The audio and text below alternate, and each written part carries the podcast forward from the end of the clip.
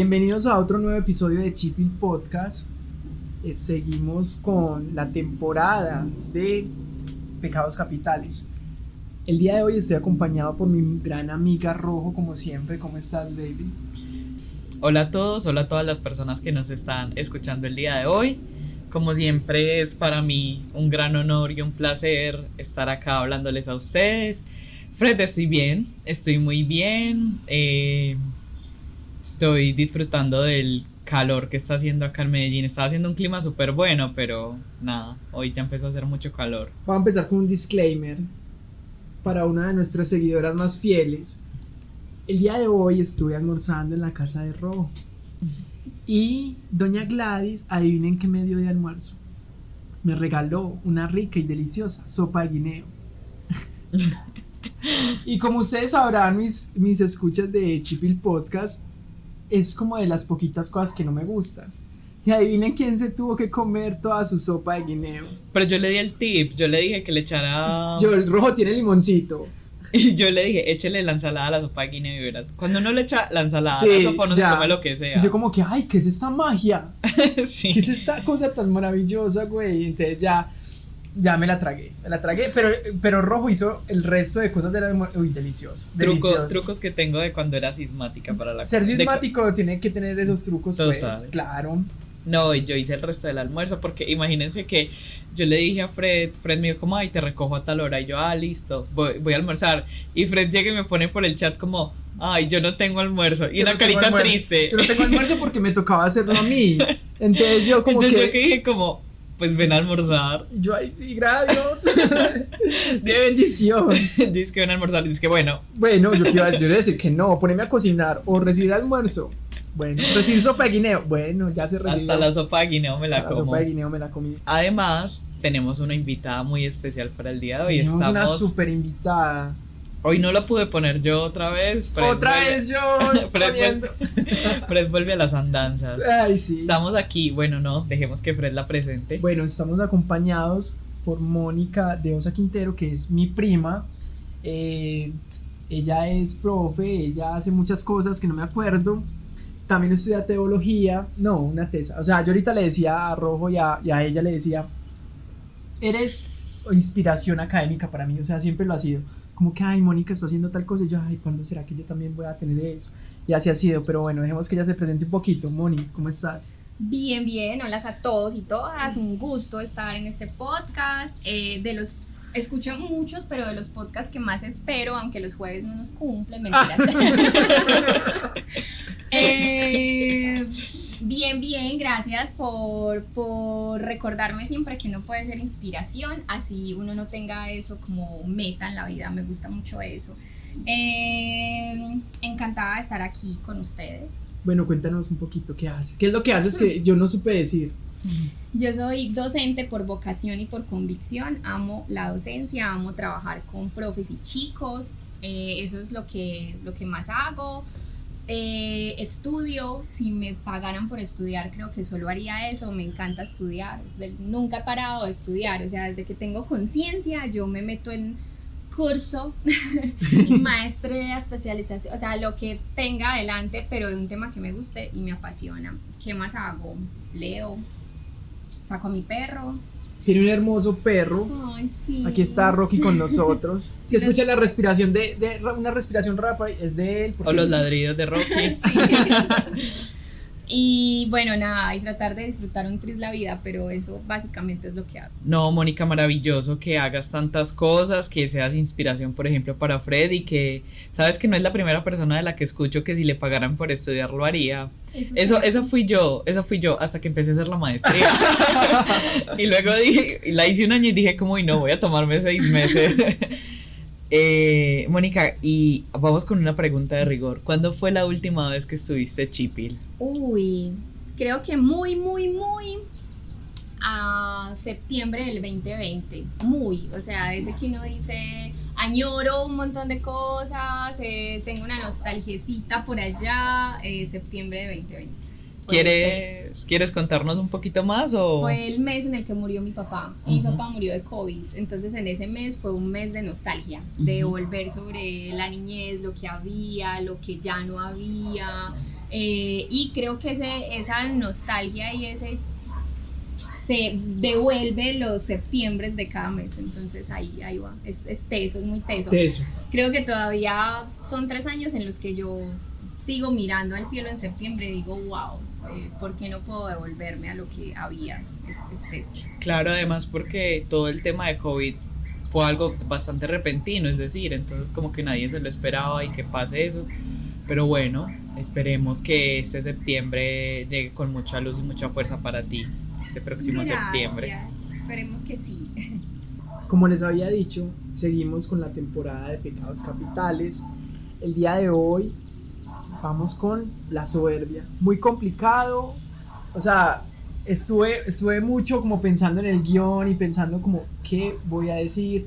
Me parece como que a esto no hay forma de sacarle como un lado chistoso, gracioso, nada. Entonces como que este, este episodio será para llorar. No lo sabemos todavía. No lo sabemos todavía. Pero sí, como que ahí, ahí vamos a mirar cómo le damos nuestro toque de Chipil Podcast a este, a este episodio. Además, porque sabes que yo leí que desde la soberbia se derivan los otros pecados capitales. Entonces, ahora que lo pienso, debimos haber empezado por la soberbia. La soberbia, eh, decían que eh, también leí por ahí que es que la madre de los pecados. Y yo, ¿cómo así? Entonces, la madre de todos los vicios no era la pereza. Entonces, no, no estoy entendiendo. Pero es, dicen que es la soberbia, como el pecado original, lo cual me parece extraño porque si uno se va a ver como cuál fue el pecado original, yo siento que fue la gula, ¿no? O como la manzana. No, porque, o sea, en, en, la historia que dice del conflicto que tuvo Dios con, con el diablo, ¿cómo es que se le dice al diablo en la Biblia? ¿Cómo es que le dice? Lucifer. Lucifer. fue específicamente con la culebra, con Adán y Eva, específico, porque el pecado original, si nos vamos al asunto propiamente cristiano, el asunto es como que fue rebeldía, o sea, lo único que dice Dios es no toquen ese árbol y el otro les dice, ¿y ustedes por qué van a hacer caso? Toquen ese árbol. Pero y ahí empieza la Pero el conflicto con Lucifer y Dios no fue ese que, que actuó con soberbia, desafiando a, las reglas también de, Dios. El ángel que se creía más. Y entonces por eso lo echaron. sí, por eso, lo echaron. eso es otro punto. Pero si uno dice pecado original, original, en el asunto cristiano, Sería la eh, sería, sería esa rebeldía de, oiga, le estoy dando todo, todo, todo este paraíso terrenal. Usted, porfa, o sea, ese árbol es mío, no lo toque. Y llega otro, pues, y le dice, güey, usted es bobo, o sea, Dios, Dios es como los papás, güey, como que te damos todo, te damos todo. Pero con estas reglitas. Solo no debe ser grosero. Y solo no, no. Ah. Usted solo debe estudiar, ¿no? Como solo eso. Pero creo que es eso porque, porque si, pues, ahorita em, con la definición de, de soberbia que, que, vamos a ver, yo creo, creo que, que sí empieza como con un asunto de rebeldía. Y yo creo que todos los seres humanos por naturaleza tenemos un tris de rebeldía. Sí, Sí, viene, tal vez venga de allá Adán y Eva, nuestro, nuestro espíritu rebelde. Se fue la herencia. La herencia. bueno, Rojo, cuéntanos cómo podemos definir la soberbia. Vamos a definir la soberbia así como de una forma sencilla. Según literalmente la RAE, la soberbia es como el deseo por ser más atractivo e importante que los demás. O sea, por uno que haya como una exageración del yo, ¿cierto? Y como una importancia de que yo soy mucho más importante que los demás o soy mucho más atractivo que los demás o merezco eso solo porque soy yo, ¿cierto? Y no porque son los demás. Se me viene una idea a la cabeza y es que nosotros somos nuestros propios, o sea, nosotros somos los protagonistas de nuestra historia. Y cuando vemos una serie o película, nosotros vemos al protagonista y vemos la vida del protagonista y lo que nos quiere mostrar ese protagonista. Y muchas veces nosotros en medio de nuestro protagonismo, porque no podemos contar la historia de el que, el que no está a nuestro lado, o sea, aquí, porque estamos nosotros tres, yo diría como que, ah, bueno, estamos viviendo ese momento juntos, pero yo creo que siempre se ven las cosas desde nuestra perspectiva, entonces como que siempre el ego está ahí diciéndonos como que, ¿cómo no vas a ser lo más importante si eres el protagonista de esta historia? La toxicidad al fondo. Sí. como, como así que no, si tú eres lo más importante. Pero además de eso, no han visto que hay como una, una, yo no sé, como, yo no sé si un reto o por lo menos una tendencia en redes sociales de tú eres lo más importante, piensa en ti mismo, eh, primero tú, segundo tú, después el resto. Creo que eso también en, en cantidades alarmantes, o sea, en exageración, puede generar soberbia en el otro. Pero, ¿saben qué? También siento que tiene que ver con, con o sea, esa- esos mensajes van como más para personas que tienen problemas de que se odian mucho, de que no están conformes con su ser, con su cuerpo, con cómo son. Entonces, para esas personas tal vez lo podrían ver como que, ay, sí, yo soy importante, yo sí me merezco las cosas, yo sí, yo sí debería, o sea, yo sí valgo. Pero ya para una persona que tenga su, su ego muy elevado, ya eso sí lo puede tirar, tirar a la soberbia. Sí, por eso digo que es un asunto como de excesos, que el exceso de ego creo que es un asunto de soberbia. Yo había encontrado que la soberbia viene del latín supervia, es decir, de la preposición super, que significa sobre, o sea, estar por encima. Estar por encima. ¿Saben qué es una definición que mi mamá me ha dicho? A y ver. es como que eh, la soberbia es como una persona que está por encima de la estratosfera. O sea, como que no, no sé si la han escuchado, si alguna vez No, nunca, dicho, nunca. sí.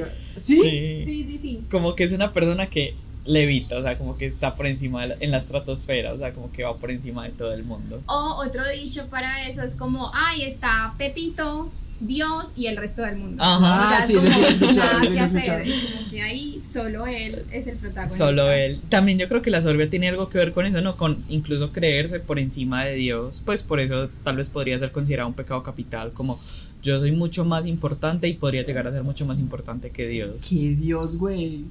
Que cualquier cosa en la que creas, o sea, a senti- en el sentido espiritual, yo creo que la soberbia pone al ser humano soberbio en un asunto de, de, de lo que hizo Nietzsche alguna vez, que fue matar a Dios, o sea, Ajá. existe solo el hombre. Sí, podría ser. Aunque por ahí también yo tengo algo que dijo Nietzsche. Pero ya eso nos vamos eh, ahorita. ahorita Ah, bueno. Nos estamos calma, adelantando. calma. sí. La soberbia es algo que, o sea, siempre ha estado ahí.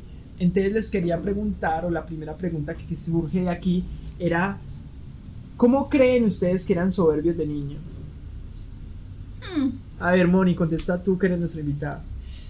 Yo creo que yo, yo nunca fui rebelde, pues si vamos a poner la soberbia en asunto de rebeldía, yo fui pues como que tenían un asunto en casa y es la niña buena, ella es la bonita, la buena, la que hace todo, entonces Tan creo bueno. que en realidad yo no, yo no fui la parte, pues como el, el, el coso dañado en la casa, no era yo, o sea, ese papel le correspondía a otra persona, no a mí.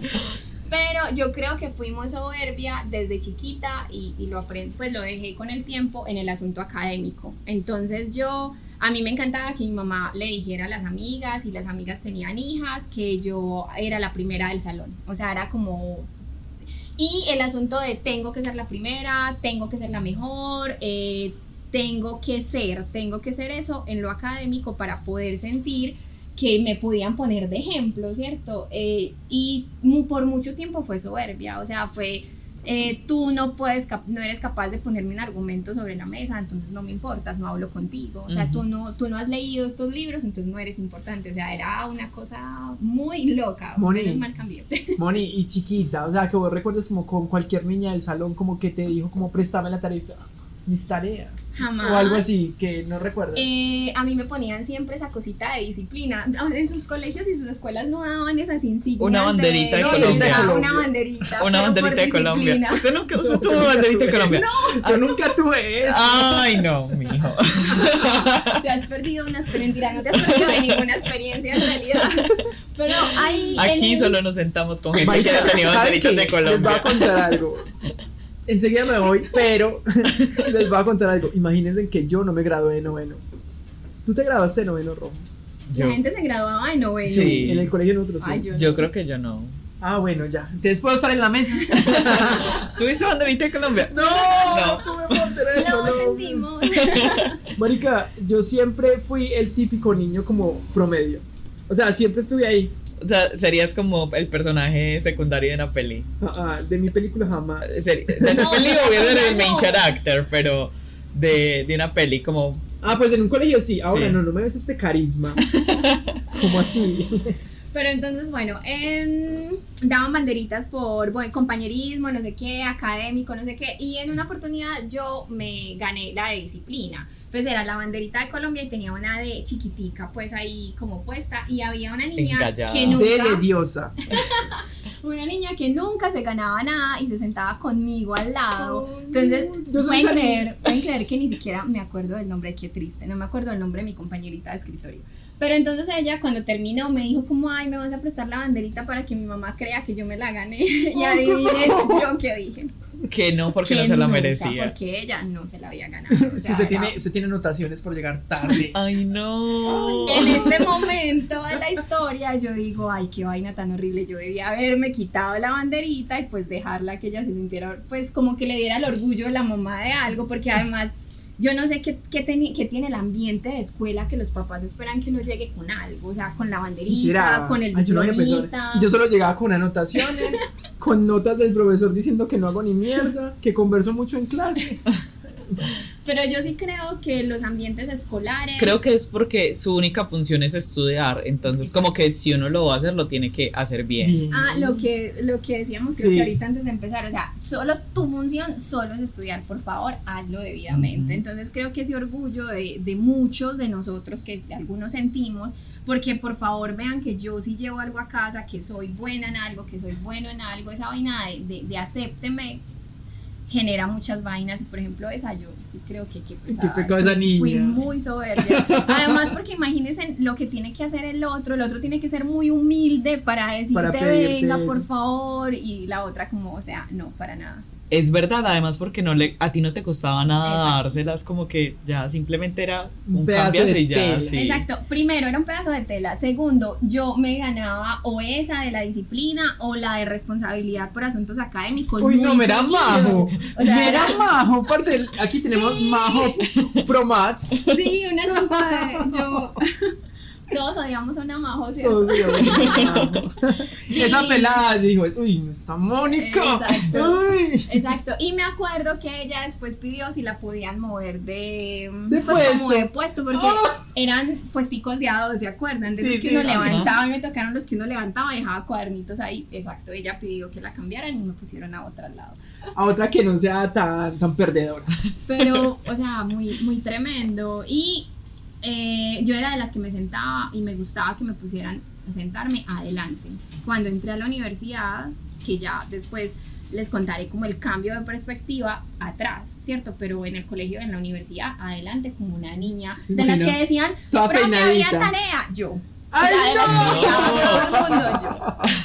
O sea, Toda peinadita, olía rico. era, era muy, o sea, era pasada de nerd, o sea, Se te... yo llegaba a mi casa a leer Julio Verne ¿Qué? Ay, y no. tenía 12 años.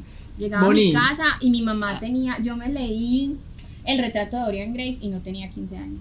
Y no entendió. Sí lo entendí. Sí entendí. Esos, esos son dos de los, do- los dos libros que más me han gustado en la Sí. vida. Moni, Los de Julio Verne. ¿y se te regó alguna vez un jugo de guayaba en el Uy, bolso? sí. Antes no era tan majo. Un bajaste oso. como tres niveles de majo. Ustedes no se imaginan el oso. Y lógicamente también me empacaron huevo que olía horrible cuando lo tapaba y todo el mundo lo odiaba y Ay. horrible.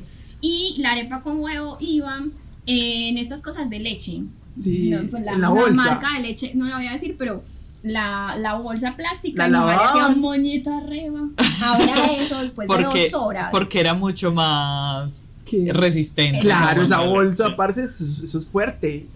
Y el tarrito, claro, que le ponían la bolsita y la mamá cerraba y pensaba que esa vaina no se iba a salir por nada del mundo, que no abría y los Y, y con esa cuadernos. bolsita antes como que rodaba la tapa. Yo- Ay. Pero sí, gracias. Ah, bueno, bajé, bajé, bajé. el nivel. Bajaste, o sea, esas experiencias te bajaron también tu nivel de majo. Muy bien, muy Te bien. quitaron la soberbia. Sí, te porque quitaron la uno, soberbia. eso le da humildad a uno. Sí, sí, sí. Saben que ahora que Mónica lo menciona, yo también fui soberbia académicamente. Pero a mí se me bajó la nube en sexto, que perdí una materia y perdí lengua castellana. Ah, Uy, eso fue para mí. O sea, niña que habían promovido dos años, a mí me promovieron de primero a segundo y de cuarto a quinto. Y que todo el tiempo todo el mundo me decía como, es que tú eres muy inteligente, tú eres muy inteligente. Y hace poco yo hablaba con mi psicóloga, ya voy a continuar la historia, hace poco yo hablaba con mi psicóloga, pero mi psicóloga me decía algo muy valioso. Y es que cuando a uno le dicen mucho algo, uno termina por creer que ese es el papel que debe desempeñar. Entonces, si por ejemplo uno de chiquito siempre le dicen, es que usted es muy necio, entonces uno siempre va a pensar, es que yo soy necio y debo ser necio. Entonces, si a mí me decían, tú eres muy inteligente, yo empezaba a pensar que yo soy muy inteligente y que ese es mi rol que quiero cumplir. Así que yo era muy soberbia académicamente hasta que llegué a sexto. Y en sexto perdí mi primera materia. Hmm. Y eso fue un golpe. Yo me puse a llorar en la entrega de nota. o sea, así de perdedora. Llorando en yo, sexto. y yo, ma, perdí ocho materias. No vas a hacer Tú, ningún tranquilo. escándalo. No vas a hacer, todo está bien. Algo haremos, algo haremos. Y ya. Yo llegué a sexto y perdí una materia y ya. Has- Hasta ahí me bajé de la nube y ahí sí fue como ya, bueno, soy una estudiante, debo estudiar, debo hacer cosas. Y como en octavo, noveno perdí nueve materias. Cuando me dieron el iPod, yo les conté que cuando Sí. me dieron el iPod perdí un montón de materias. Y ya después de eso sí no hubo, no hubo vuelta atrás. Sí, ya, Luego ya. perdía matemáticas todos los periodos. Y Iba después- muy mal en Y matemáticas. después en el aeropuerto allá en la Antioquia, como, cancelemos. Y Rojo, como que, bueno. ¿Sabes que Hace poco una amiga me preguntaba, hace poco una amiga me preguntaba que yo cuántas materias había cancelado en la universidad. Y yo le dije que solo una vez había cancelado una materia en la universidad. Y eso es mentira. No, Sí. es verdad, No, es yo, pensé, yo pensé que el cuento terminaba en, pero es mentira, cancelé 20. No, no, no, es verdad, yo solo había cancelado una materia y ella era sorprendida porque yo no soy así, o sea, a mí cancelar una materia me da mucho... O sea, si yo iniciara un pregrado en este momento, yo sería como, ay, yo no soy capaz de cancelar una materia. Parce, yo llegué a uni- yo era de universidad pública porque yo estudié tres semestres de ingeniería industrial, no sé si ya lo había contado aquí. Cuando me pasé a derecho, en el primer semestre tenía un profesor que llamaba Camilo, güey, y era de teoría del derecho. Y entonces él, él llegaba y empezaba, no se dañó el audio, o sea, les voy a mostrar literal cómo era. Es que la pirámide de Kelsen... Y yo era joven. Y el marica empezaba hablando así y todos como, profe, hable duro. Y empezáis que sí. Entonces... Y yo como que, ¿este man qué? Parce, nunca conecté con él. Nunca conecté con él. Perdí el primer parcial y yo dije como que va a cancelar. Entonces, como yo ya había cancelado en, en universidad pública, cancelar en universidad privada no me parecía tan grave. Hasta que vi que la materia era de como cuatro créditos y valía como, como 800 mil pesos. Y yo, pero yo, no, ya, voy a cancelar. Y cancelé y hice que varios amigos cancelaran. ¿Sí? Sí. O sea, no podías cancelar solo, era en No, combo no, para no. que valiera No, la como, como vamos a seguir viendo la materia con ese viejo que vea como habla de mal. Ahí Qué malo. Ay, No. no, no. Pésimo yo- profesor, Yo pésimo soy, profesor. yo soy muy mala y a mí me costó mucho aceptar que iba a suspender la maestría. Yo como que, ay, voy a suspender la maestría porque obvio todavía tengo rezagos de, de tú De podrías sí. hacer la maestría y te iría súper bien, pero ya priorizo cosas Sí. como mi salud monta- mental. Chipil Podcast. Mm. Literalmente el momento frente es que chip el podcast y yo me quedé mirándolo como con cara de poker face. ¿Cuánto Chip. tiempo llevas? O sea, como en suspensión. Eso, Eh, este me- este me- semestre terminé el último semestre en, en diciembre del año pasado, diciembre del 2022. ¿Y esperas volver a retomar o no? Sí, espero volver a retomar Ah, el próximo semestre. Es porque ya, conti- ya sigue trabajo de grado y las selectivas y bueno, todavía no tengo muy claro mi... Sí tengo claro mi trabajo de grado, pero no tengo clara un par de cosas de la metodología. Si no sale el episodio de Chipil. Podcast en ese tiempo, ya saben qué va a pasar. Ya saben porque necesitamos un productor que nos edite los, los, los, los episodios. Es que Fred dice que odia a la gente que hace maestrías. Parce, las maestrías son horribles. O sea, es que mi pareja Cami está haciendo maestría y yo solamente veo sufrimiento. Y ella es como que no, es que este es mi lugar feliz. Cuando va, cuando va a clase es mi lugar feliz. Como, esa, que, como en ese capítulo de, de Bob Esponja, como es, es que, es que esta es mi gente y son puros delincuentes. Así, así. O sea, es que yo soy muy feliz yendo a estudiar y yo como que... Y llega llorando. Y Y, llega siempre que yo voy donde Fred es Cami estudiando como a las 2 de la mañana. Y nosotros ahí parchando. Nosotros ahí relajaditos, escuchando musiquita. Y ella por allá estudiando. Y así es toda la semana. Llega del trabajo a las 9 de la noche y se pone a estudiar. No, parce, eso no es vida. O sea, yo por el momento no quiero estudiar más. Esa era yo en la maestría. Yo siempre decía, no tengo tiempo, tengo que hacer cosas de la maestría. Hasta que la metí en este proyecto. y me tocó pausar la maestría. Pero- tiene que empezar a facturar de alguna forma porque si no, no voy a poder con la carga. Por favor, Ne- Necesito la plata para pagar la maestría. Una otra va aquí. Tenemos que pagarle a Marco. Donen. Tenemos que pagarle a Marco. Ya esto, ¿qué más debemos? No. Debemos muchas cosas. Ay, güey, bueno.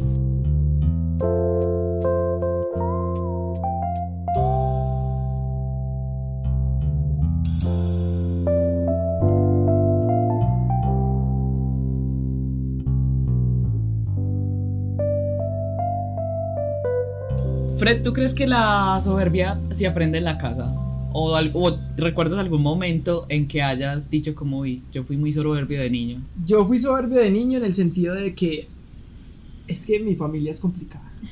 Entonces siempre es como que es que usted es mejor que los otros. Puede que no académicamente, pero siempre me metieron ese chip de usted es diferente a la gente de este barrio, usted no pertenece a esta gente, usted eh, tiene que ser de esta forma, de esta forma. Bueno, me trajo a donde estoy y me siento muy feliz por eso. Pero siempre fue como la distinción de, de tú eres mejor. Y había gente en, en el colegio y en la escuela, por ejemplo, que era como que pensaban que yo era rico, o sea, que yo tenía dinero. Y no, hijo de madre soltera, güey. Entonces, pensaban que tenía dinero porque, porque tenía cosas. Por ejemplo, yo fui el primer niño del salón en tener un celular. Por allá en el 2000, no sé, 2, 3. Entonces yo tenía celular y yo llamaba y tenía minuticos y toda la vuelta. Y eso me generaba soberbia, o sea, sentir que yo tenía algo que los otros no tenían. Entonces muchas veces fui soberbio como con eso, como con tener más platica porque a mí me daban platica más por si me pasaba algo en el transporte porque yo me iba en bus. O sea, eran muchas cosas así y creo que mucha gente me tenía la mala también por eso, por pensar que yo era diferente a ellos porque era algo que, sinceridad, yo me creía como que, ah, no, es que yo, yo soy un poquito mejor. Y no, estaba en un colegio público y vivo en un barrio humilde, o sea, la misma cosa, pero es algo que siento que sí aprendí en mi casa. O sea, siento que sí es como que como que esa distinción la hizo mi familia en algún momento, por no querer que yo me metiera en vicios, por no querer que yo, eh, pues como que cogiera la calle, como dicen las mamás, o todas esas cosas, ah, hicieron como esa discriminación positiva, podríamos decir. Pero es una, pues es decir, tenía, aunque no era la mejor, tenía una buena una buena intención. Es que por es la decirlo de intención, alguna sí, manera. es una buena Y como intención. la intención es la que cuenta. Ajá. La intención, la intención te manda a terapia, pero no importa. Pero no importa, sí, por lo No menos la primera. Por lo menos tenemos con qué pagarla. en este momento. Pues imagínate uno en terapia por culpa de la intención y que luego tampoco tenga con qué pagar la terapia. No, muy duro. no, no, parce. Hablemos ahora de los papás. ¿Quién lo diría? ¿Quién lo diría? ¿Quién lo terapia y papás? No, Junto, Junto, jamás, jamás. jamás. ¿Ustedes creen que ahora que estamos hablando de los papás, cuando uno no les obedece, uno puede pasar por soberbio, por ejemplo? esa es la respuesta siempre. O sea, es, así es como ellos lo van a ver siempre. Siempre que vas a tomar, dar tu punto eh, de en desacuerdo con lo que ellos piensen, opinen o lo que te manden, vas a, es soberbia. O sea, no hay otra forma de verlo. Tremendo, yo creo lo mismo. Creo que cuando uno, pues cuando uno no hacía algo que, que, por ejemplo querían, por lo menos yo lo repito en mi casa, yo hacía demasiado caso, o sea, yo creo que yo me pasaba de hacer caso. Pero por ejemplo con mis sobrinos, mi mamá siempre, pues como que el, el- la frase era, es que es muy soberbio, es que es muy desobediente, es que cree que él siempre tiene la razón, ¿cierto? Ujú. Y creo que ese asunto de soberbia a veces es que los papás terminan siendo soberbios en el mismo papel de adulto responsable sobre otro ser humano y no se dan cuenta de eso, o sea, no se dan cuenta que igual no están poniendo un punto medio de conversación, están pasando por encima del otro, o sea, que está haciendo lo que no quiere del otro, lo está haciendo él mismo. Sino que los papás no quieren es que se lo hagan a ellos. Exacto. O sea, todo está bien, sí, pero no me lo haga a mí. Sí, sí, sí, sí, es, es muy, muy eso.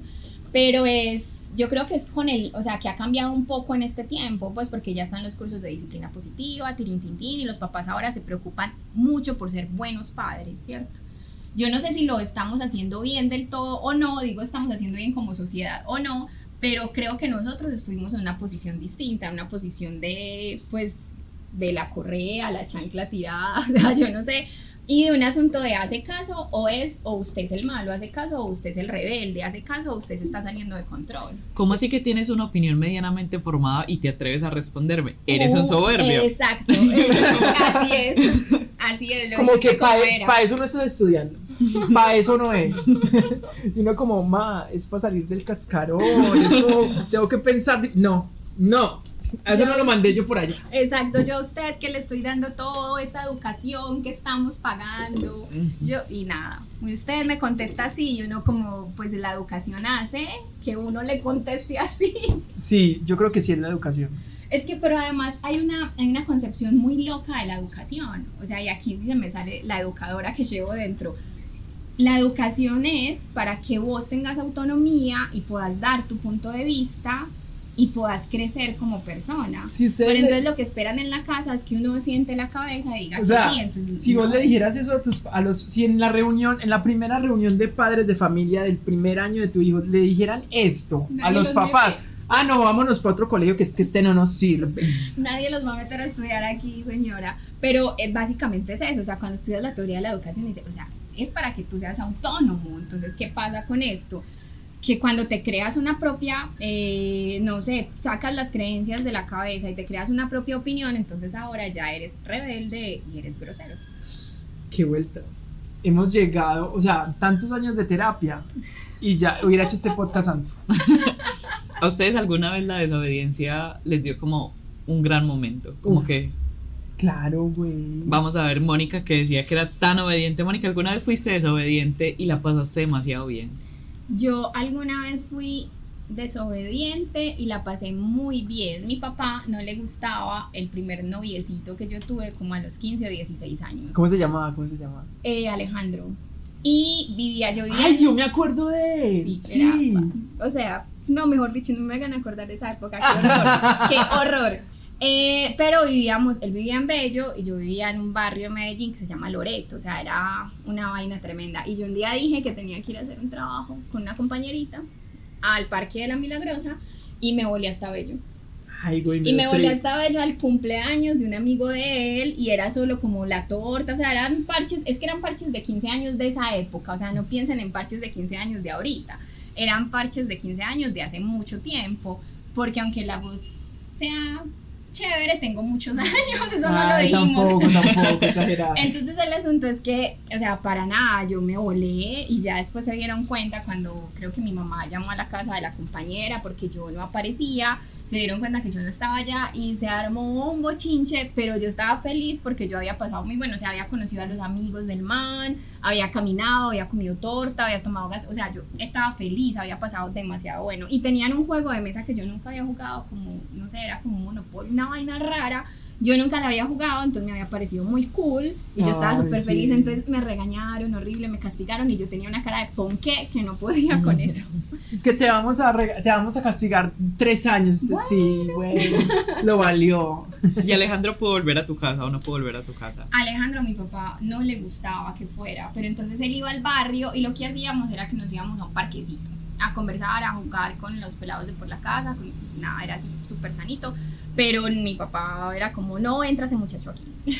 Güey. Los papás a veces son como todos irascibles, pues como irascibles. No, pues, Pues como sí. que porque no va a ser mejor en la casa con Exacto. Es ellos. mejor esté en la sala que lo Claro. estoy viendo, estoy vigilando, viendo qué pasa, de qué hablan y toda la cosa. Y, pero él sí daba su vueltón al parque. Ah. O sea, él sí salía como, ay, voy a caminar. Y se iba todo feliz a dar la vuelta Parce. al parque, daba la vuelta. Y como a la media hora volvía a pasar por el parque. Parce, los papás de Alejandro, los más estresados del mundo. O sea, mi hijo está en. Al otro lado. Al otro lado. No, eran súper relajados. Pues Sí. eso sí, pero yo creo que es la concepción de que era hombre, podía andarse en la ciudad y no le pasaba nada, pero entonces una niña andándose en la ciudad le podía pasar algo, era muy loco. Entonces él casi siempre, y entonces a él le tocaba ahorrar en la semana para poder pagar el bus. Imagínense en un bus, no había metro, o sea, imagínense en un ¿No había bus. metro? No, no había metro, eso fue hace rato. espera, espera, el metro, ¿cuándo, cuándo, cuándo nació No el tiene metro? como 20 y punta de 25 años. Yo, yo no sé, yo nací y ya había metro. El metro es como del ustedes son muy 96, jóvenes y 95. Sí. Sí, o por lo menos si había metro, No llegaba. o sea, no era como que lo hubieran construido hasta donde estaba, Ah, o que la ya. ruta fuera muy factible, o sea, era bus, por donde fuera era bus. Entonces él tenía que ahorrar como de su semana para eso y el bus, pues de Bello acá, se demoraba un jurgo de tiempo, o sea, eran como una hora y media en un bus. Uy, ahí. no, Ay, no, eso era mucho amor. O sea, eso de verdad era una vaina muy, y era como muy chévere, pero era un asunto de rebeldía. Incluso decirle como si venga, no importa que mi papá se enoje, ¿cierto? Eso era un asunto de rebeldía. Sí. Pero mira las reglas de los padres, o sea, solamente por imponer su, su, pues, como imponer su mandato o que pueden poner ciertas reglas, así sea la regla más irrisoria y estúpida del mundo. Sí. Ay Dios, ¿qué haríamos sin los papás? Bueno, estaba leyendo que la soberbia sirve como mecanismo de defensa. ¿Ustedes qué piensan de soberbia como mecanismo de defensa? Porque no sa- o sea, como para proteger nuestra autoestima, nuestra autovalía, como esconder y compensar la inseguridad que podemos sentir. ¿Ustedes qué piensan de eso? Si, si es así, si lo han sentido de esa forma o, o no. Yo creo que sí es un modo de protección en cuanto no quiero que el otro se meta conmigo. Es decir, si yo puedo salir adelante, si, pues yo creo que el, el ser humano para defenderse hace cosas muy, muy raras. Entonces, si yo puedo salir adelante y poner mi punto de vista por encima del tuyo, o, o incluso a veces veo que la gente trata mal a otra como para que no me molesten a mí, o sea, y piensen que soy el duro del cuento y a mí no me molestes. Entonces creo que eso puede ser una defensa, no es la manera correcta, pero que la gente puede creer que de esa manera se defiende. Pues un caparazón. Sí, sí, como cuando los papás le dicen, si a usted le van a pegar, pegue primero. Primero. Pegue primero para que ya no de la monten. Bueno, yo me imagino que los hombres deben salir muy cascados con esa recomendación. Sí. ¿Alguna vez peleaste? Yo nunca he peleado en mi vida. No. O sea, yo soy de decir muchas cosas. ¿Y te han buscado peleas así como Como hombre? véngase, véngase. Sí. No sé, no me acuerdo, la verdad. ¿Y tú Pues, serías capaz de pegarle primero a alguien? No sé.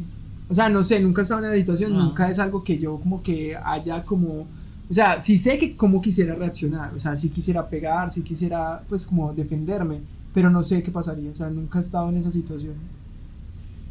Sí, uno en ese tipo de situaciones como con miedo, uno nunca sabe cómo... Nunca sabe Uno cómo puede planear muchas cosas, pero al final eso no, No. se da. Es que, y después es que no, es que ya soy yo Goldberg, el de You. Yo practico boxeo como deporte, pero Sí. yo siempre le digo a mi entrenador, si alguien me va a pegar, yo salgo corriendo. Sí. O sea, literal, voy a salir corriendo todas las veces del mundo. Porque sin solo con el entrenamiento, yo he tenido la mano súper morada, los dedos morados, las manos quedan súper cansadas. Yo digo, donde alguien le conecte a uno un golpe en la cara, no, o sea, olvídelo. Yo siempre pienso en eso. Vuelo, o sea, Yo mejor siempre- dicho, me yo- voy. Yo siempre pienso en eso, yo soy como, yo tengo dientes frágiles por todos los problemas que he tenido. Donde me den en la jeta, ya, Mueco. quedo mueco. No, o, es muy o siempre digo como, donde le revienten a uno un ojo y No. quedar ciego. No, yo siempre, me preocupo, yo siempre me preocupo por esas cosas. O sea, no sé Sí. porque puede que no pase. Pero donde a uno le revienten algo y ya quede ahí No, bien yo- deforme. Yo creo que no es, no es chévere. Eso no puede ser chévere. En rojo, ¿vos qué decís sobre esto? Sobre la soberbia, una forma de protegernos. Yo creo que yo la he aplicado. Sí. En un, yo creo que en un contexto romántico.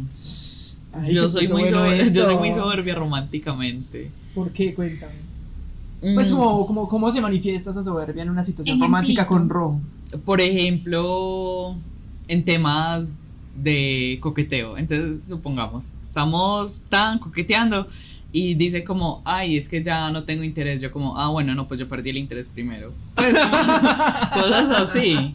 Es que no es que yo creo que eso no va bien, yo ya sentía eso. Desde Ya sentía eso desde hace rato. Sí, o, o como, o como, o como que terminamos y yo, ah, bueno, no te preocupes, todo bien. Y luego como que, ah, pero nada, nada.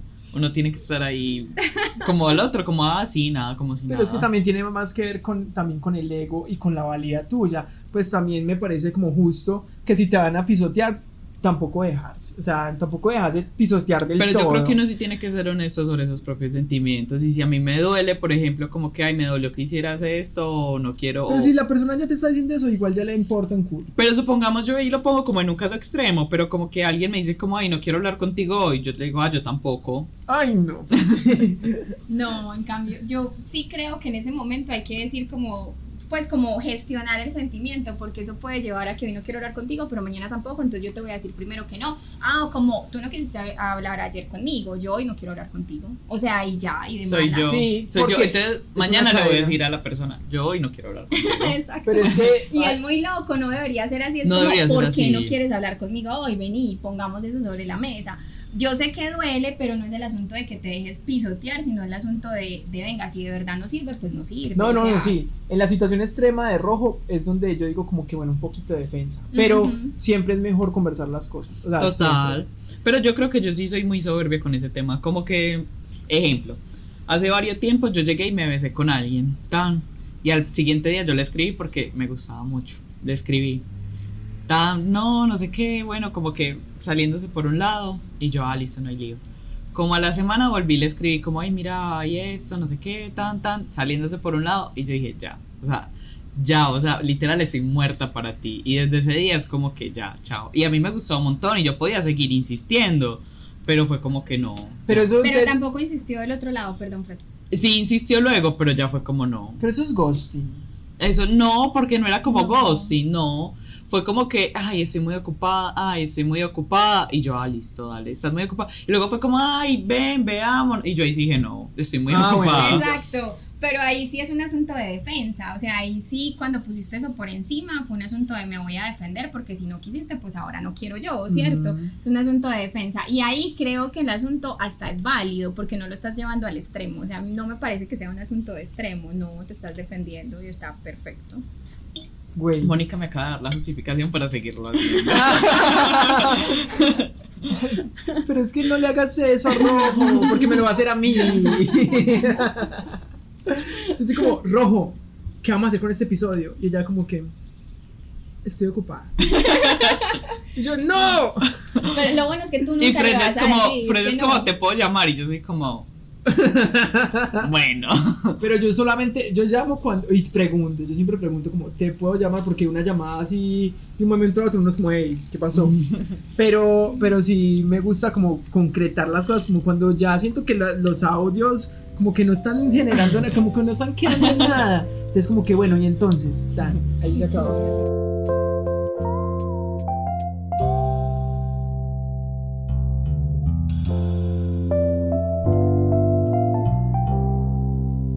Mónica, tú que eres profesora, hay algunas, y bueno, y Fred que es abogado, hay algunas profesiones que, y yo que soy periodista, hay algunas profesiones que se relacionan como con la soberbia o como con el ego.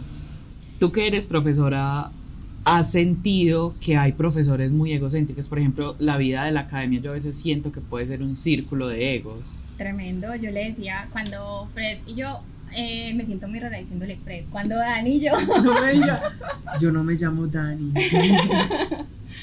eh, hablábamos de este episodio, yo le decía, uy, o sea, esto se ve en mi profesión un montón, la academia, sobre todo la academia universitaria. O sea, que el asunto universitario tiene demasiados egos, la gente siempre cree que tiene la razón. eh, y la gente creo que uno, desde lo que estamos hablando aquí, creo que uno se está protegiendo. O sea, se protege un montón. Y segundo, creo desde mi ser que es como yo me maté tanto tiempo estudiando para que no me hagan caso con esto, entonces por Dios, o sea, me tienen que hacer caso y la gente pone por encima y me importa cinco lo que tú pienses. Y además saco 25 referentes teóricos de lo que yo pienso y te armo un ensayo, o sea, todo para que me hagas caso. Y otra cosa es que eh, en el asunto propiamente de los doctorandos ah, o de los doctores en, en educación o pues hablo de educación porque es lo que me toca, creo que lo, con lo que, decía, lo que decíamos ahorita, Pepito, Dios y el resto del mundo, o sea, el doctor, Dios y el resto del mundo, sí hay mucha soberbia. Y otro punto que es para mí neurálgico, los investigadores. Es una cosa muy loca, y si es investigación científica es peor.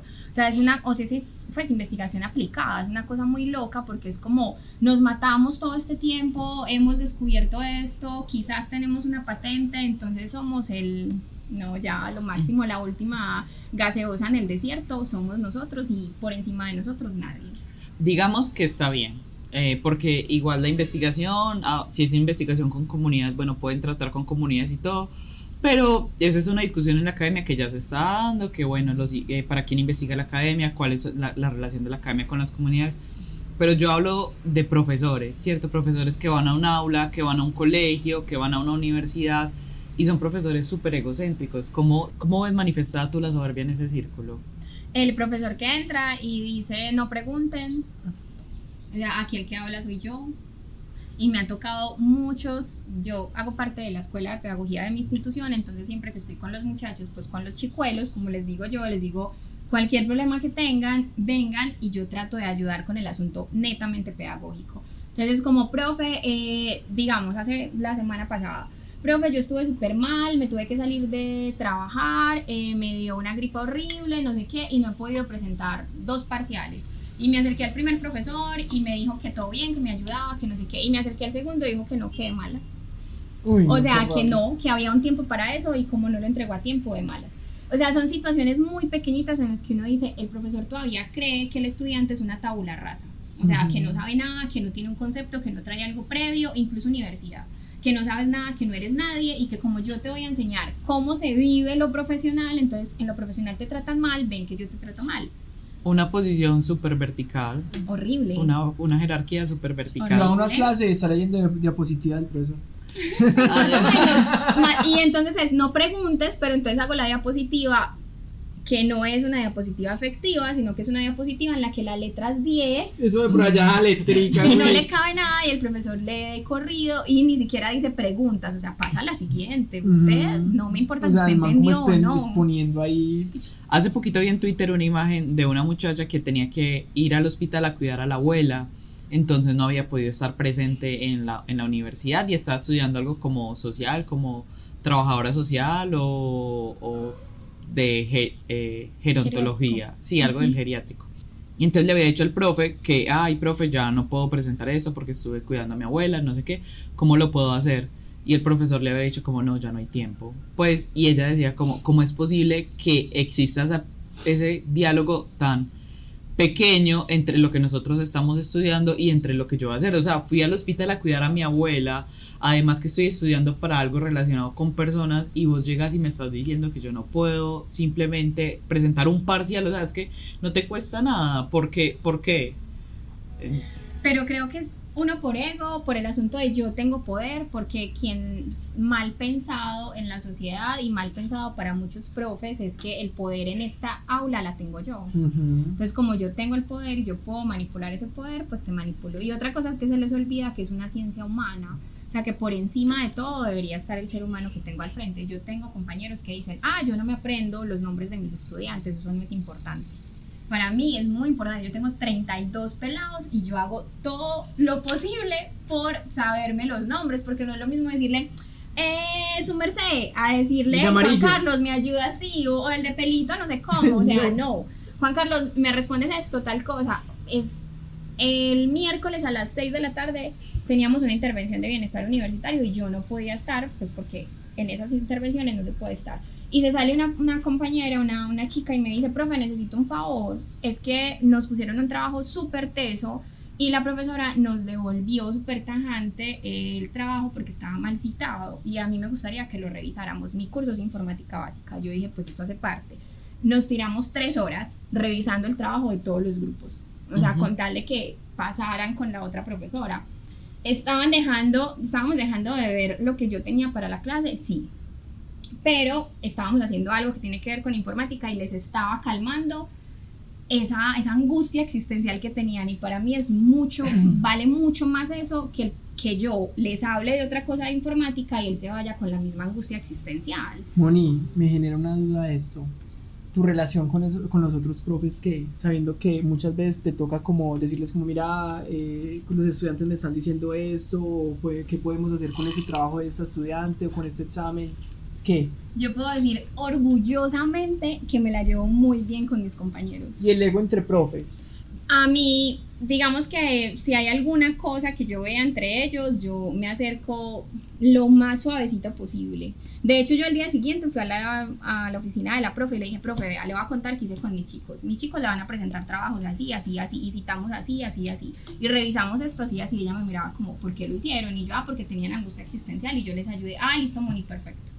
Y yo le dije, eso sí, si se lo presentan mal, usted aplique ceros, porque no se vale que yo haya hecho eso y los pelados Entonces tengo muy buena comunicación, yo los busco mucho, de hecho he ido varias veces a decirle, profe, vea, yo hablé con los chicos, está pasando esto en su clase, porque el asunto de ser de la escuela de pedagogía me permite acercarme a los profesores. Y yo doy charlas a los profes y yo trabajo con los profes, entonces digamos que entre comillas eso es chévere.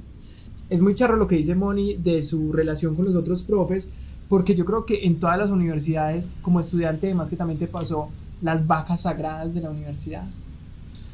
los profesores que nunca, o sea, usted puede poner mil quejas sobre su pedagogía, sobre cómo da la materia, sobre su, su forma, cómo evalúa, y nunca va a pasar nada. Nunca pasa nada. Entonces, como que, ¿qué pasa con ese tipo de vacas sagradas en las universidades?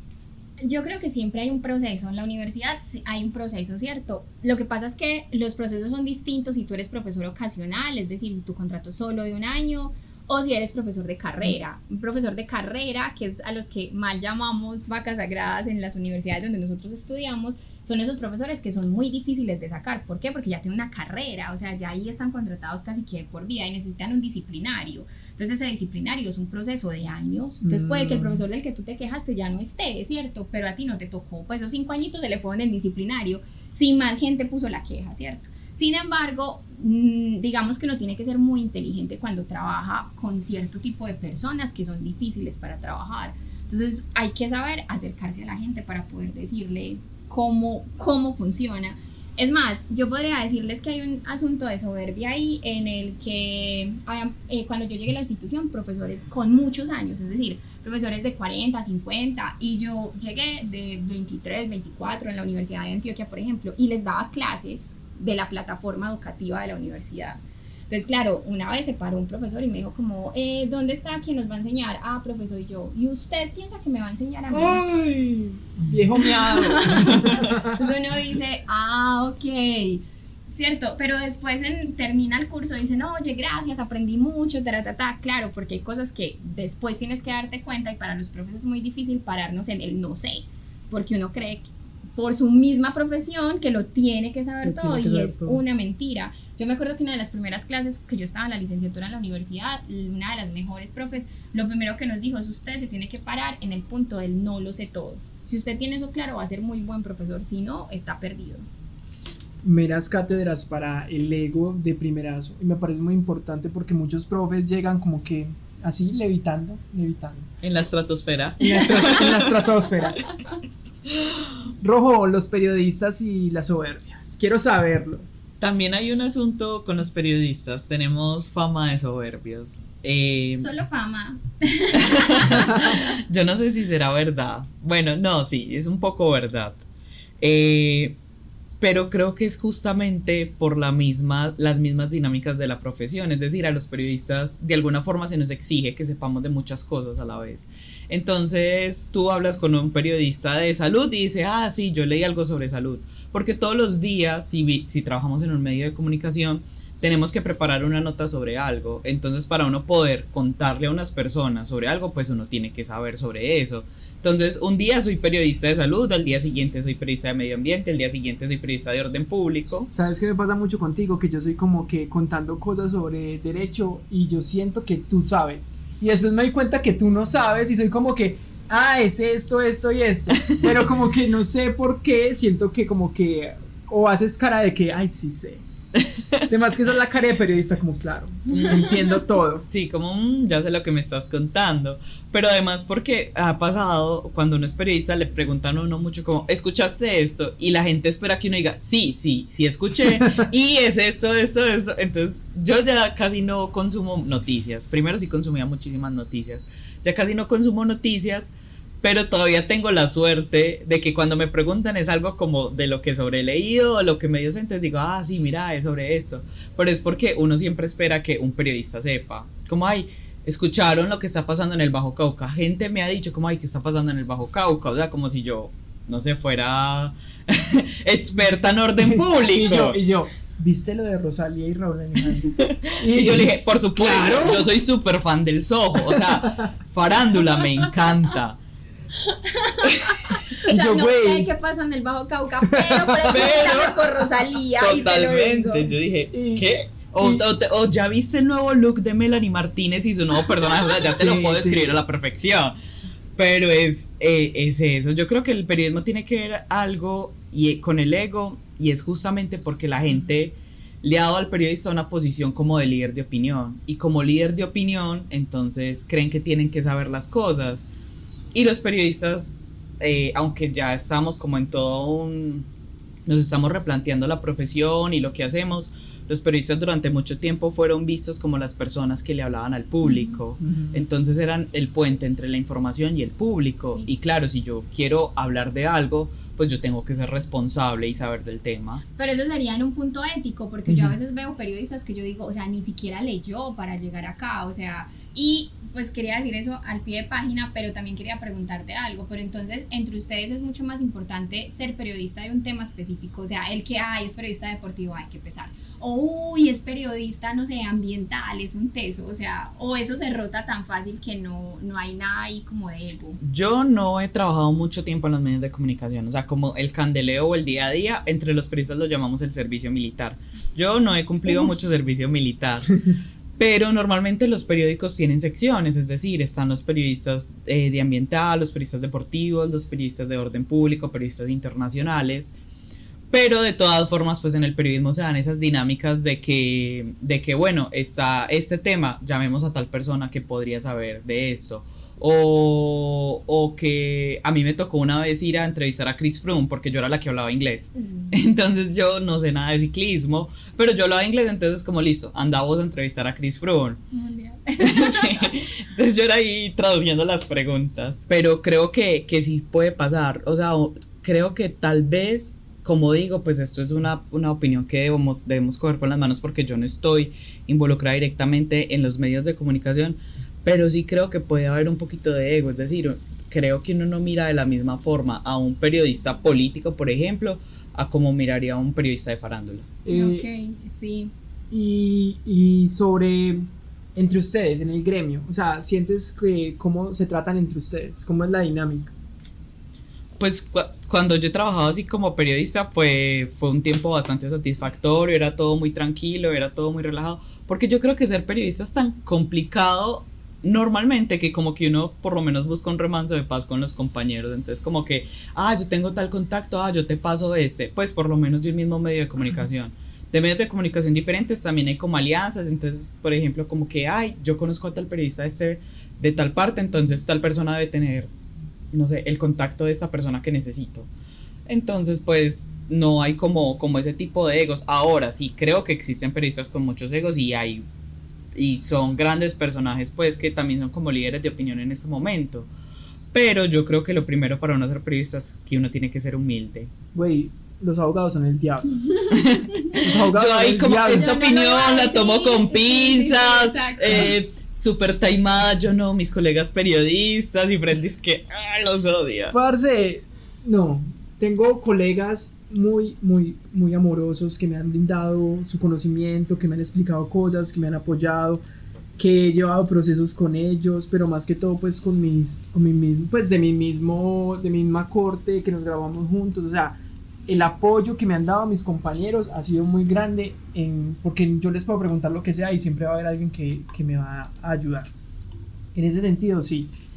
Pero cuando entramos a trabajar, o por ejemplo en las universidades cuando son profes es otra cosa totalmente diferente, porque ahí sí ya es mucho ego, o sea, ya hay mucha soberbia de por medio. También es algo como que se aprende en medio de la carrera porque, por ejemplo, con, hay amigos que no me gusta reunirme junto con ellos cuando están todos juntos porque siempre son como, ah, ¿te acuerdas de esta figura? Ah, es que cómo no vas a ver esto. Ah, como, entonces como que esa dinámica de de siempre competir. Puede que sea también algo muy machista y que sea muy de hombres estar compitiendo siempre como por, por, por ver quién es mejor, quién, quién, quién hace las cosas mejor. Voy a decir una guachada, pero...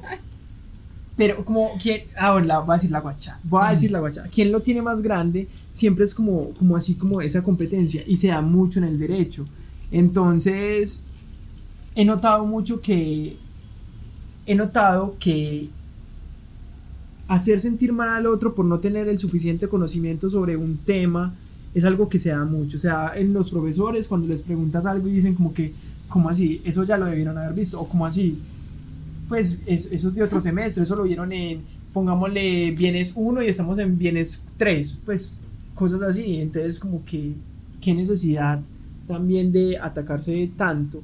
Y trabajando con abogados, porque donde yo trabajo tengo que atender abogados, también es como que es que ustedes se equivocaron, es que ustedes están mal. O sea, llegar atacando a alguien que te está brindando un servicio, o sea, qué necesidad. O sea, el ego de abogado siento que es muy fuerte siento que es muy competitivo, también es porque somos muchos y usted levanta una piedrita, decía un profesor mío, se levanta una piedrita hay siete abogados y va uno a ver y sí, están siete y estoy yo también ahí metido bajo la piedrita. Entonces, no sé, creo que los abogados igual es un ambiente muy hostil, igual la, la norma es, es hostil muchas veces para, depende de qué tanto le convenga o no a uno en su proceso entonces, no sé, tal vez los abogados deberían relajarse y escuchar más Chipil Podcast, porque si no. Muy penas. Pero yo siempre he creído que la pues que el derecho es muy complejo en egos, porque es quién lleva un caso y cómo lo lleva. Debe haber, o sea, la interpretación de la norma, aunque la norma dice, pues también hay una interpretación propia y que te da para, yo he escuchado alguna vez un abogado para decir menear la cintura, o sea, para irte por los lados. Algunos sacan provecho de algunas cosas, entonces uno, le tiene, uno le tiene ciertos asuntos a, a los, pues, a, los, abogados. Entonces al abogado siempre le dicen doctor, por ejemplo, entonces uno no sabe si, si tratarlo del nombre o no, y desde ahí me parece que hay como un asunto de de ego y de soberbia. Y yo supongo que eso también viene del tiempo, porque es que antes quienes mandaban el mundo eran los abogados, los médicos y los profes, ¿cierto? Era como un asunto de... Y creo que eso se ha quedado mucho, ese, ese ego se ha quedado... Ah, tú no estás, nosotros sí estamos. Ah, rojo, qué lástima. Se la sacó, te la devolvió. Tienes tu banderita. yo doy una pereza con banderita. Ay, Dios. Me voy a comprar una banderita. Me la voy a poner. En el próximo capítulo que graben. Ah, no. En, en, a subir una foto a Instagram de Chipil Podcast con mi banderita. Mm. Para poder vivir más tranquilo. ¿Y quién te la dio? Tú mismo. No es válida. Eh, ella es profe. Es como, es como si se la es, es como si, si Mónica se la diera a la compañerita de pupitre. Sí, total. Mónica me la va a hacer. y vamos a hacer un acto cívico imaginario. Te voy a hacer un reconocimiento.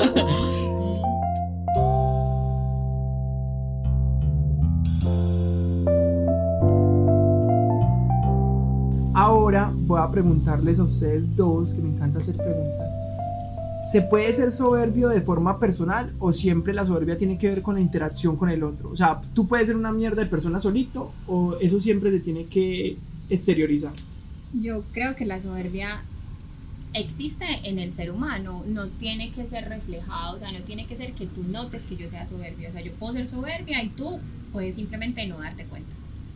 O sea, el asunto es que como dentro de mi filosofía de vida está el otro no hace cosas, o sea, el otro hace cosas, pero no me hace cosas. Entonces, pues a veces puede pasar que haya mucha gente alrededor que sea súper soberbio yo no me haya dado cuenta, pero que otro, otra persona venga a decirme, pero le ves la soberbia a Pepito, y yo, no, o sea, quiero, ese, quiero ese nivel demonio, o sea, quiero no sentir que nadie me afecte. Eh, o sea, tampoco es el límite, pues, no es que sea, no, o sea, tampoco es que, ah, mis chakras, eh, pues, alineados y todo, no, pero sí trato, porque es que la Todo lo suelta en el boxeo. Más o menos. Ah, eso. Sí, creo que esa es la clave, la clave es boxeo. Tienes que hacer boxeo.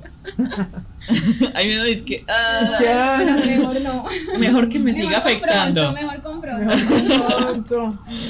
El asunto es que no, pues, o sea, lógicamente te afectan algunas cosas, no es que nada te afecte, pues tampoco es como, ay, aceite pues y todo resbala, no.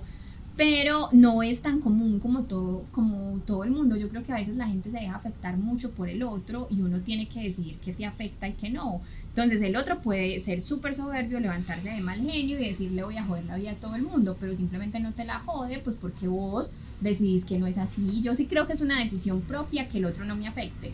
Por tanto, yo puedo ser soberbio, el otro puede simplemente no darse cuenta.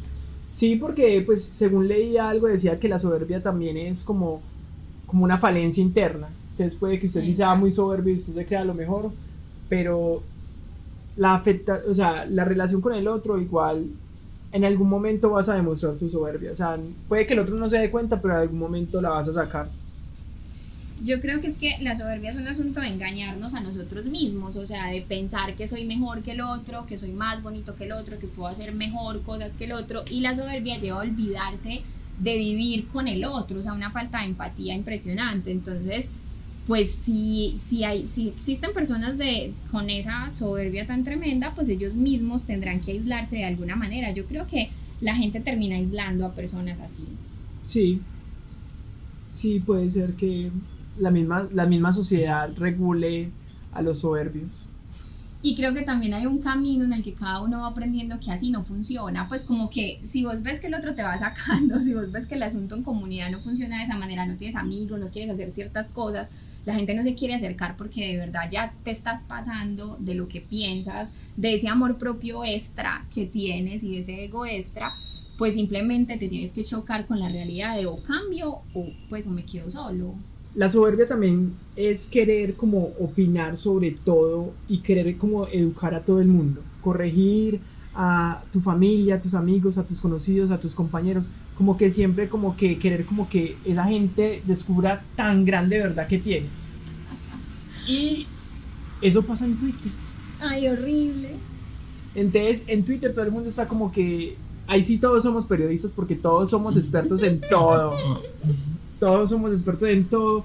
Entonces ahí es donde más se da como la dinámica de, no, es que tú estás mal, es que, es que así no es que se, es esa figura. O, o por ejemplo con algo muy, muy polémico, es que las mujeres trans son mujeres, algo así. Entonces como que, y que hay gente que no opina o no piensa o nunca ha llegado a esa reflexión, nunca ha llegado a esa conclusión.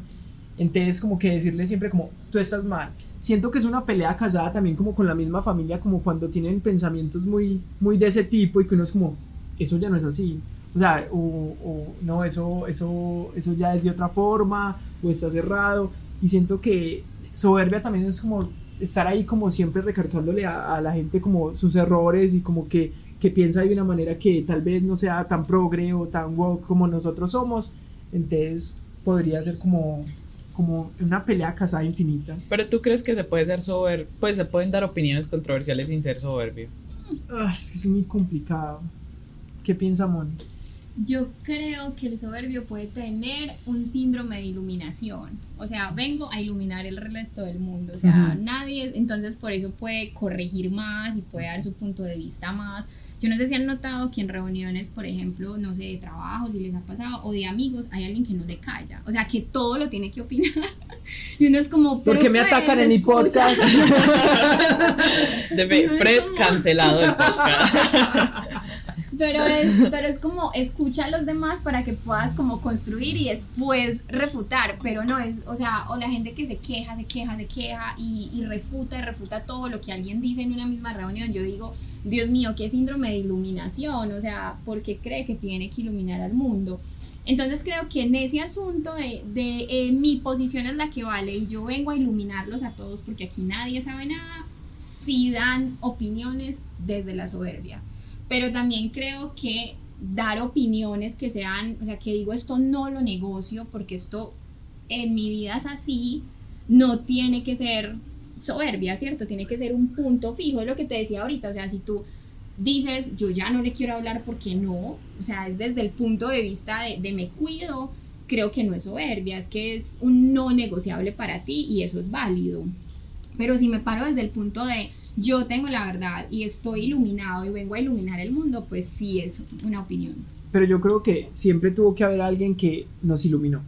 Ah, pues claro, pero no desde, no desde el asunto de esto tiene que ser así y no vale ninguna O eso tiene que ser así porque yo lo digo. O como, o como, en las guerras, como que, ah, no piensas así, mueres. No, no. de hecho, eso, de hecho yo te decía cuando hablábamos eh, esta semana que a mí me parece que muchas guerras en el mundo, así sean guerras pequeñitas, pues, o sea, guerras o, o discusiones entre dos personas se dan por soberbia, o sea, se dan por no ser capaz de ponerse en el lugar del otro, se dan por no ser capaz, eh, no sé, de discutir una opinión, o sea, es que no tiene que ser, este es mi punto de vista y punto final, aquí no se trabaja más. Yo creo que el que nos ilumina de forma positiva es el que dice, venga, yo creo que es así, vos qué crees que se puede hacer. Entonces, claro, se empieza a construir en conjunto, no se empieza a dar una opinión sobre esto se hace así. díganme si no han tenido jefes en los que esto se hace así, pero es que ya no se usa, se hace así. Ah, sí, sí los he tenido. Y yo como que eso lo podemos hacer en un cuadrito de Excel y ya. No, no se hace así. Lo hacemos Uno manual. como, ay, eso, ese tema no es como para una reunión, ese tema es para un correo electrónico, pero él quiere una reunión. O sea, Mm. sí, me hacen sí me hago entender, es como la posición del otro va porque va y es súper terco y es lo que él dice y no se construye. Para mí eso es obvio. Muy duro ser jefe sin soberbia. Debe de ser muy difícil. Yo, yo antes creo que debe ser muy fácil. Sí, porque, porque va a llegar alguien que te va a pasar por la galleta y te va a cambiar. Pero es que el asunto es no ser jefe, sino ser líder. Yo creo que ahorita el mundo funciona con liderazgo y no con jefaturas. Pues porque es que los jefes, no sé, en, en el asunto de la gerencia de antes, los jefes mandan. En el asunto del liderazgo de ahorita, los jefes motivan a la gente a trabajar, proponen y trabajan con la gente que es diferente. Entonces yo creo que si a un líder le pones el asunto de la, de la soberbia por encima, pues este cuento se dañó. O sea, apague, vámonos, fuímonos. Entonces es complejo. Pero sí, saben que me parece muy teso que dentro del equipo de trabajo usted sea el jefe y tenga una persona soberbia.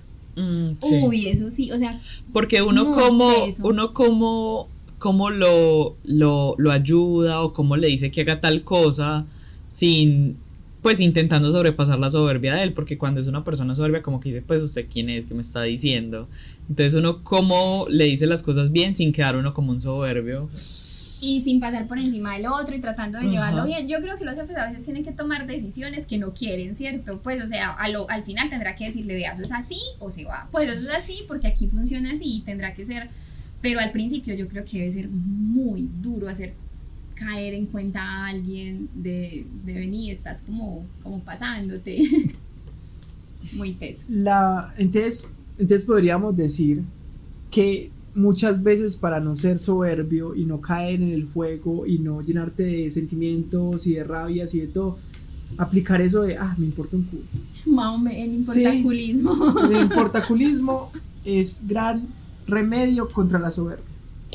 Por lo menos contra la soberbia del otro. Yo creo que, que no tomarse las cosas personal es un antídoto frente a la soberbia del otro.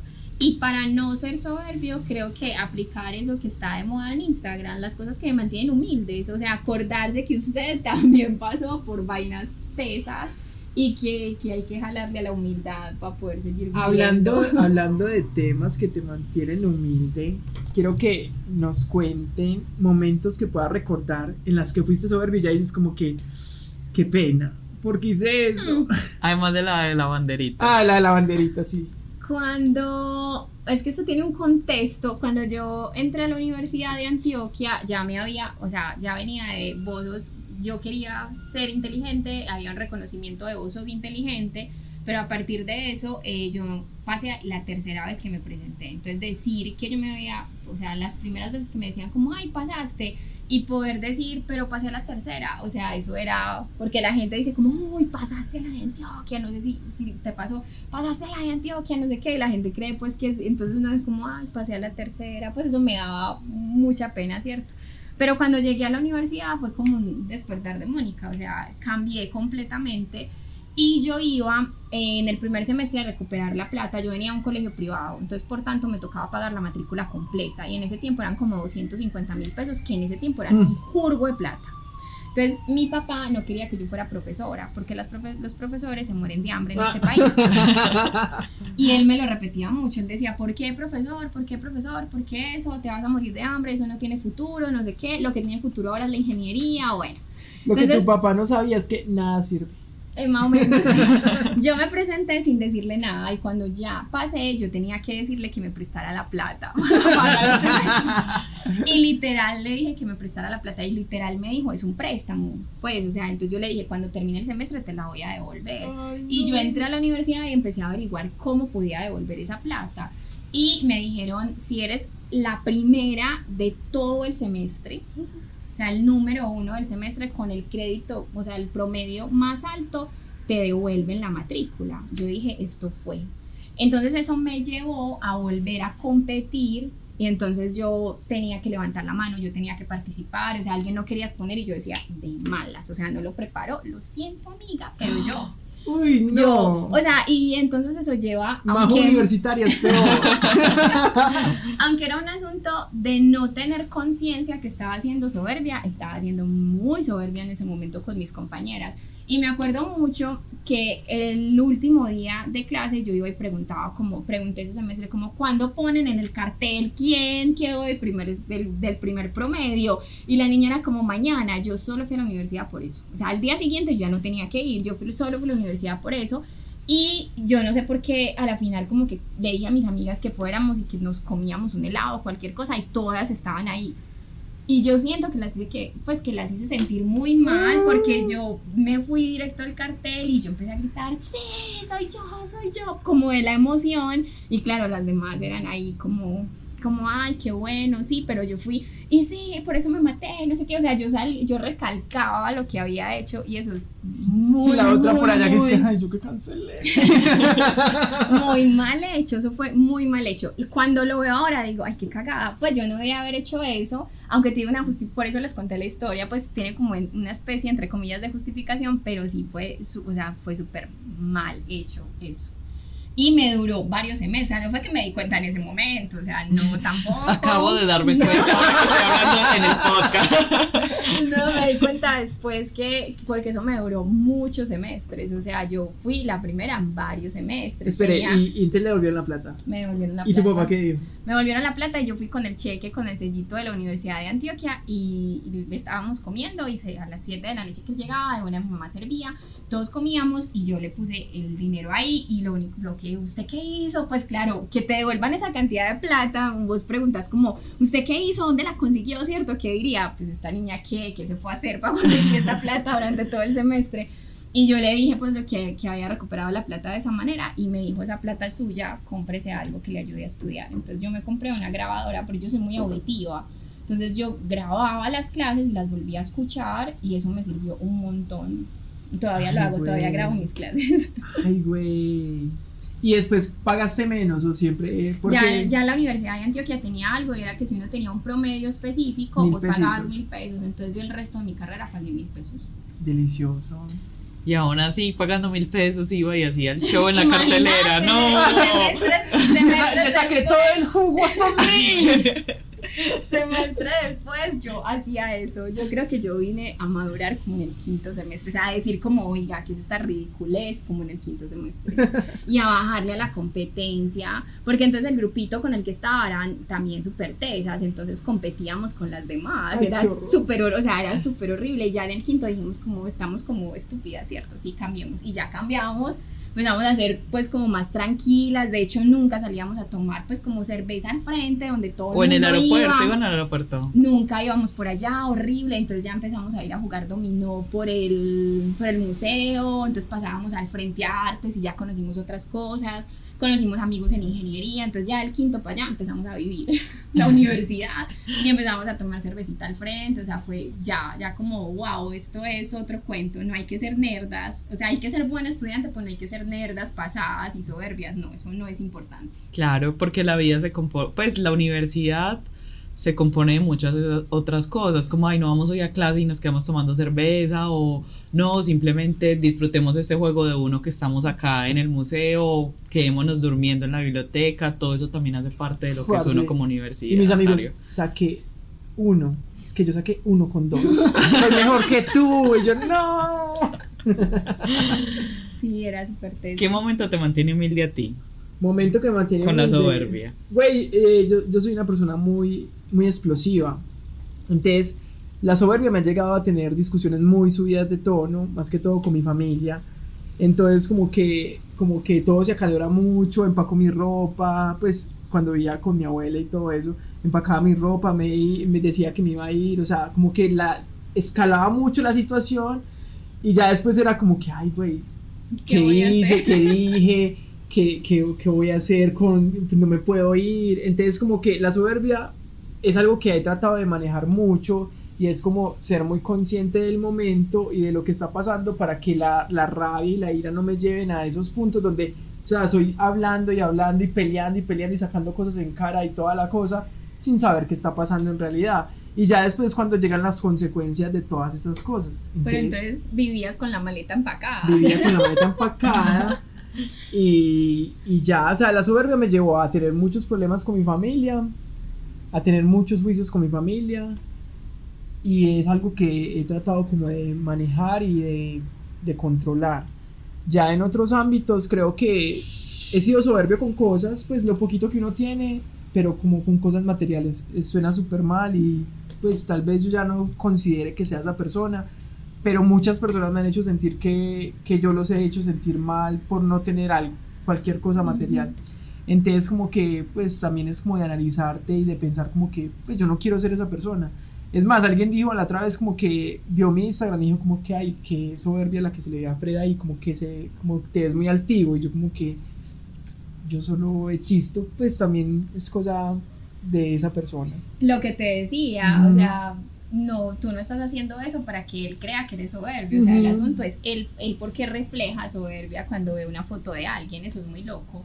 Sí. Ahorita cuando hablabas de Twitter, yo, yo decía, es la red más tóxica. Yo me salí hace muchos años. Porque cuando entraba terminaba enojada. O sea, era una pelea con todo el mundo. Y entonces contestaba. O sea, era algo como. Y de verdad, después pensaba, si alguien viniera a decirme eso en un contexto donde estamos con amigos, yo respondería, quizás no. No, unos O sea, quizás me importaría cinco. Entonces creo que esa red llama a la gente a sentirse superior. Y, y a- y lo que decíamos ahorita, que su punto valga por encima del que sea. Esa red es demasiado tóxica, demasiado. ¿Y uno cómo se cuida de la propia soberbia? ¿Es posible cuidarse? Yo creo que sí, pero desde mi espiritualidad, y aquí es un asunto muy, muy teso, yo creo que cada uno desde su espiritualidad buscará protegerse no solo de la soberbia, de lo que piense que le puede estar poniendo un tate quieto en su vida, o sea, si hablamos de un cristianismo, pues de los pecados que y la, la concepción de pecado que tenga, por ejemplo. Si hablamos de un budismo, pues de su concepción de cuidarse y de cuidar al otro, o sea, depende de su espiritualidad. Pero desde la mía sí hay un asunto de cuidado y es un asunto de remar para adentro. Cuando vos remas para conocerte, o sea, si remas y remas adentro en, el, en lo que sos, puede salir a flote algo que vos no conoces y ir echando como, como agua aquello que no te gusta. Qué bonito todo lo que dice. La introspección es como la parte más importante a la final si queremos cambiar cosas o no queremos cambiar cosas, sino también ser conscientes de las mismas, porque tal vez no puedas cambiar de la noche a la mañana lo soberbio que eres, pero sí puedes como al menos como saber cuando lo haces, en qué situaciones generas esa, esos comportamientos soberbios o comportamientos en general de cualquier cosa de tu vida. Pienso que, que la introspección me ha ayudado a mí a conocerme y a saber hasta dónde puedo llegar y hasta dónde me puedo dejar llevar de mis emociones. Asimismo, es como parte de crecer y de todo, es como remar para adentro. En algún momento lo hacemos. O sea, en algún momento de tristeza o de felicidad o un sentimiento te puede generar ese, ese, ese, como ese choque, como, como, no sé, como en esta película de Avatar, como que te vas más atrás, no, no es la película, en esta serie de Avatar, cuando se conectaba con los otros, con los otros avatars pasados, en algún momento te va a pasar eso y vas a, te vas a conocer por dentro a ti mismo. Lástima que el avatar después de Corra no lo pudo vivir porque Corra cortó esa conexión. Ah, bueno. Pero el ejemplo lo entendimos. El ejemplo lo entendimos. ¿Y vos qué puedes decir de eso, Ro? No, yo creo que sí, conocerse a sí mismo y la terapia. Yo siento que la terapia es demasiado importante. O sea, uno tener en medio de esta sociedad que es tan acelerada, que es como tan caótica todo el tiempo, uno tener un espacio de una hora, ya sea diaria, semanal, quincenal o mensual, para poder hablar con alguien y decirle, yo me siento así, eh, y que esa otra persona es que sí, es muy loco porque si ustedes lo ven atentamente uno paga como para que lo escuchen y que esa persona lo escuche no atentamente y le diga como, ve, siento que puedes mirar las cosas desde eh, este otro punto de vista. A mí eso me parece como demasiado valioso. Porque además es una persona que tiene fundamentos o que tiene por lo menos un conocimiento para decir eso. Uno le puede contar a un amigo. Yo sé que si yo llamo a Fred llorando a las 2 de la mañana, lo mínimo que me va a decir es, voy ya y hablamos y conversamos. Pero por lo menos la terapia es una persona que tiene algún tipo de estudio o algún tipo de preparación para poder decirte las cosas que te está diciendo y para calmarte en momentos de crisis también. Y lo va a ver desde afuera, porque es que un amigo lo ve desde el sentimiento, desde el te quiero mucho, entonces te va a aconsejar desde ese, ese asunto del cariño. El otro no tiene una relación sentimental con vos, o sea, tu psicólogo, tu terapeuta no tiene una relación sentimental y va a ser capaz incluso de decirte que aquello que estás haciendo puede estar malo y que hay una forma de cambiarlo. Gente, vayan a terapia vayan a terapia. Eso es muy importante. Vayan a terapia, pero también cuestiones eh, mucho cómo son ustedes, o sea, aprendan de ustedes también y miren qué quieren ser y qué son y cómo quisiera que fuera todo. Por eso dijimos que tal vez íbamos a llorar en este episodio. Está muy duro el episodio. La terminada del episodio está un poco sentimental, pero pero les recomendamos eh, seguir escuchando Chipil Podcast. Eh, recuerden escuchar los episodios pasados que tenemos de los pecados capitales. Ya hablamos de la gula, hablamos de la pereza, hablamos de la envidia. Eh, en este caso de la soberbia nos quedan algunos cuantos. Nos quedan unos cuantos. Cada vez se pone más complicado. Imagínate cuando hablemos de la ambición, ese me da mucha, mucha presión. De la avaricia. De la avaricia va a estar difícil. Muy Yo quería agradecerle a Mónica por abrirnos las puertas de su casa, porque ha escuchado el podcast desde el día uno, porque me ha aconsejado sobre cómo hacer esto desde hace mucho tiempo. Y porque nos regaló un micrófono. nos regaló un ¡Eh! ¡Bulla, bulla! nos regaló un micro bonito para que nuestros invitados tengan, tengan una voz. Ellos una Baki para que le paguemos a Mónica el micrófono. Ay, no, más Bakis no. Y esa gente ahí escuchando como, ay, denle a Dios que lo escuche. Como donar, donar, no, escucharlos tal vez. Pero recomendar el podcast, sí, recomienden el podcast, así sea a una persona, a un amigo que sepa que puede escuchar estas conversaciones, que le gusta. Y ya, muchas gracias a todos por escucharnos. Recuerden seguirnos en nuestras redes sociales, estamos como arroba chipilpodcast. Yo aparezco en Instagram y en Twitter como arroba rojacana con N. A mí ahí síganme en Twitter para pelear como el carefred. Mentira, no peleamos. y solo, solo nos quejamos. Y, y Moni, ¿tú quieres dar tus redes o no? En Instagram como M de Osa, de Osa con doble S. Bueno, muchísimas gracias a todos por, por escucharnos y nos escuchamos pronto. Nos vemos el próximo jueves, ahora jueves, sí. Jueves, jueves, cumplidito. Ay, parce, el alpilitro. Ay, no. Alpina, ya, no más, por favor, saca eso. Alpina, momento que me mantiene humilde. Empresa que me mantiene humilde. Ay, sí, hicimos esto como hace mil años y vean, hemos podido. Total, y ya van dos pruebas, pero nada, o sea, es que no, no llega Yo nada. les decía, el único que tiene alpilitro es ese man de TikTok. Yo creo que han sido como las boletas de RBD, o sea, las compraron la misma gente de la empresa. Creo que todo Alpina y todo trabajador de Alpina probó el alpilitro y eso nunca salió de ahí. Total, o sea, es que yo no es, conozco una persona no que lo haya probado. No. Y muchos nos inscribimos, pues muchos Y no ha llegado nada al correo, no han dicho nada. Yo creo que vamos a rifar otra cosa. Yo creo que si esto sigue así, vamos a rifar otra cosa. Ay, no. Bueno, chao. Pendientes pues, chao, chao. chao. Un abrazo.